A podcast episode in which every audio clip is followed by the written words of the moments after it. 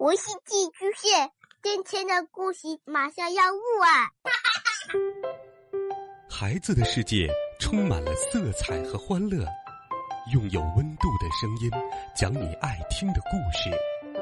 白杨叔叔和大明的晚安故事。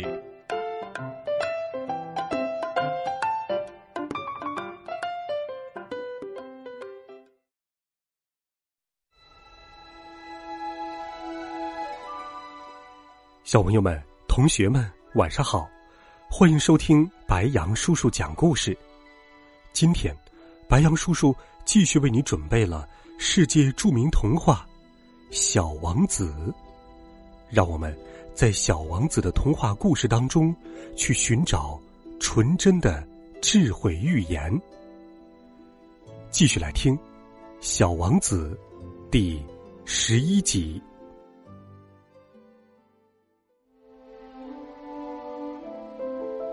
小王子继续在星空当中旅行。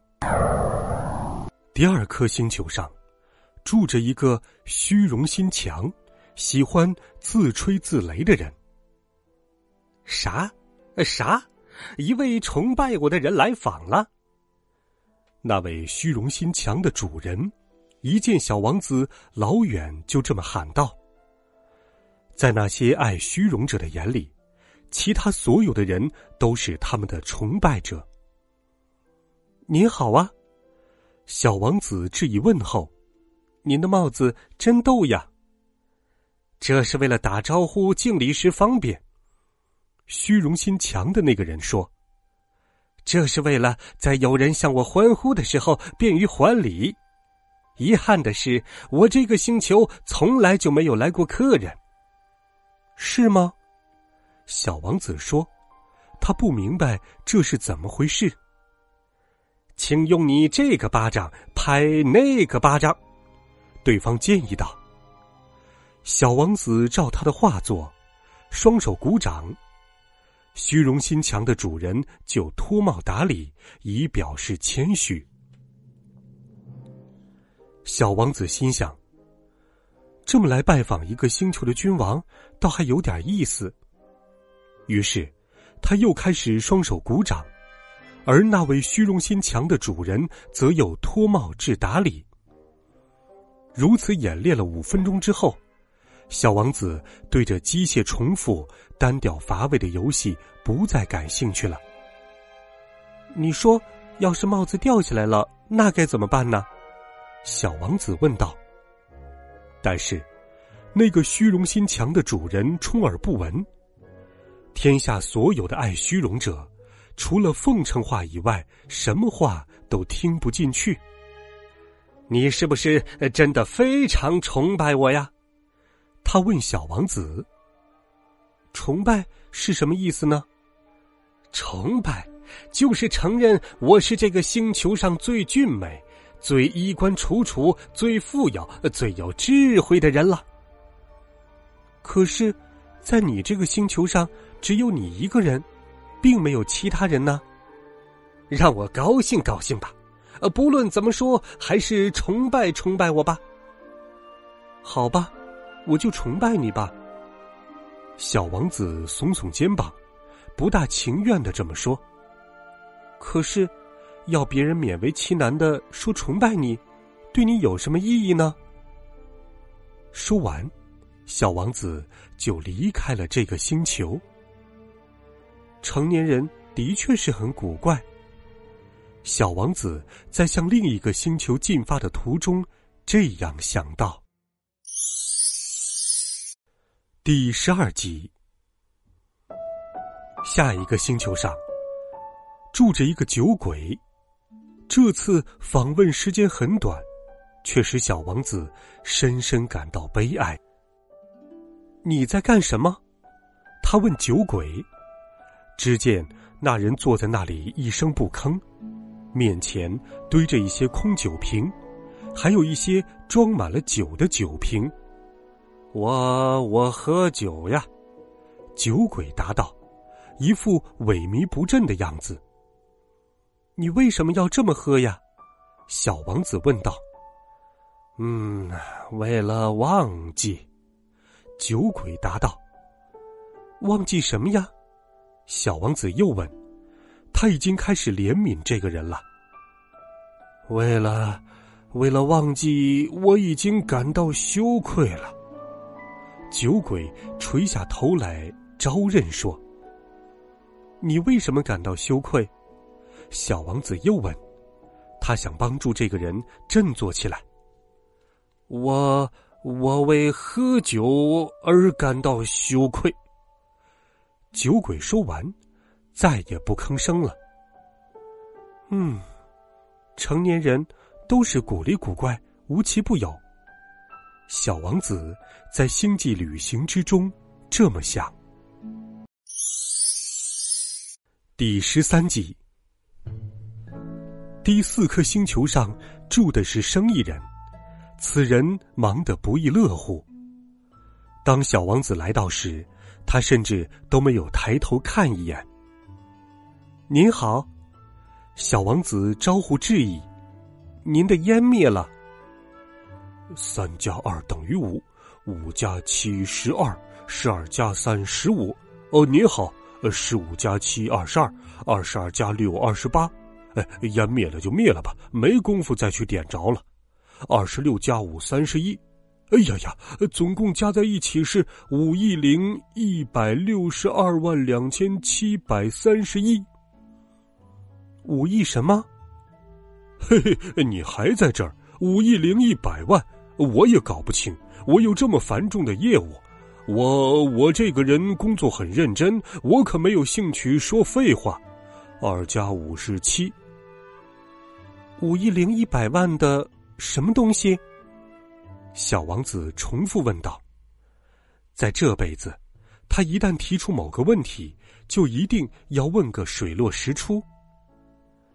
生意人抬起头来说：“自从我住在这颗星球上以来，五十四年之中，我只被打扰过三次。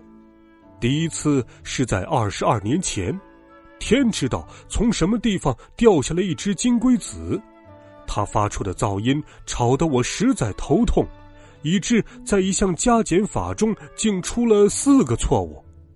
第二次是在十一年前，我得了关节炎，因为我缺少体育运动，我实在没有时间外出闲逛。我这个人工作起来可认真嘞。第三次被打扰，就是现在。我说五亿零一百万，一百万什么呀？小王子又问：“生意人总算明白了，面对这一个打扰者，自己别指望清静了。他敷衍答了一句：‘呃，就是成百万那种可以在天空里看见的小东西。’那就是苍蝇喽？哦，不是，是那些闪闪发光的小东西。是蜜蜂吗？不是蜜蜂。”就是令那些懒汉们胡思乱想的小玩意儿，金光闪闪的小玩意儿。但我是个严肃的正经人，我可没闲工夫去胡思乱想。哎呀，您讲的是不是星星呀？呃，对对对对对，就是星星。那你要拿五亿颗星星干什么？是五亿零一百六十二万两千七百三十一颗星星。我是个严肃认真的人，我对任何事情都讲究精确。您究竟要拿这么多星星干什么呀？我干什么？是呀，你要干什么？什么也不干，我只想占有它们。你要把这么多星星占为己有？哎，一点也没错。可是我前不久已经见到一位国王，他并不。呃，国王不占有星球，他们是统治星球，这两者之间有极大的不同。那你把这些星星都据为己有，是为了什么呢？这样我就非常非常富有了。您要这么富有干什么呢？为了再去买下其他的星星。如果先发现有别的星球的话，小王子心想。这家伙讲起歪理来，倒有点像我见到过的酒鬼。但他仍不断的提问：“你怎么才能占有星星呢？那你说他们归谁所有呢？生意人气势汹汹的反问道：“我不知道，他们不归任何人所有。那不就得了吗？他们就归我所有，因为我是头一个想占有的人。如此，难道就行了？当然，你发现了一颗无主的钻石，它自然就归你所有了。”当你找到了一个没有主人的岛屿，你也就成为了这个岛屿的主人。当你第一个产生一个主意，你就要取得它的所有权，它就成为你的专有物。而我呢，我占有星星，因为在我之前从来就没有人想要占有它们。这倒的确是真的，小王子说：“那你要用它们干什么呢？”我管理它们呢。我对他们进行核算，进行统计，然后再核算，再统计。生意人说：“这件工作可费劲儿了，但我是一个严肃认真的人。”小王子对他的回答还是不满意。要是我呀，如果有一条围巾，我就会把它围在我的脖子上；如果有一朵花，我就会把它摘下来。佩戴在自己身上，可你总不能去摘星星吧？是不可能，可是我能够把它们存到银行里去。这是什么意思？哎，这就是说我在一张小纸条上写下我占有星星的总数，然后把这张纸条锁进一个抽屉里。这就齐了，这就齐了。小王子心想：这可真逗。这个做法倒有点诗意，但是不大严肃正经。小王子对事情是否严肃的标准，与成年人对此的标准的确相距很远。我呀，小王子说，我占有过一朵花，我曾天天给它浇水；我也占有过三座火山，我每个星期都替它们清扫喷发口，而且。我还给那已经熄灭的死火山清扫出口，谁能预料它会不会再喷发呢？我这样占有我的火山，对火山有利；我这样占有我的花，对花儿有利。但是你这种占有方式，对星星毫无好处。那生意人张着大嘴，答不上话来。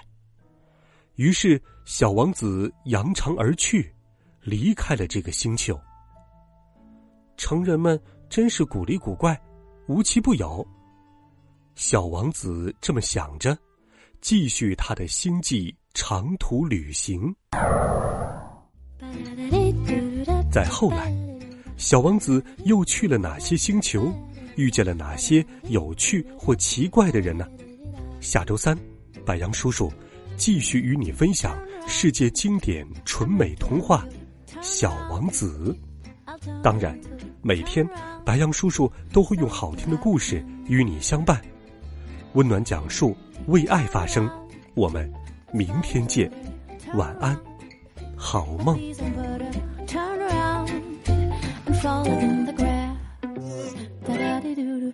Strange, how can you be so strange? Life is everything but strange.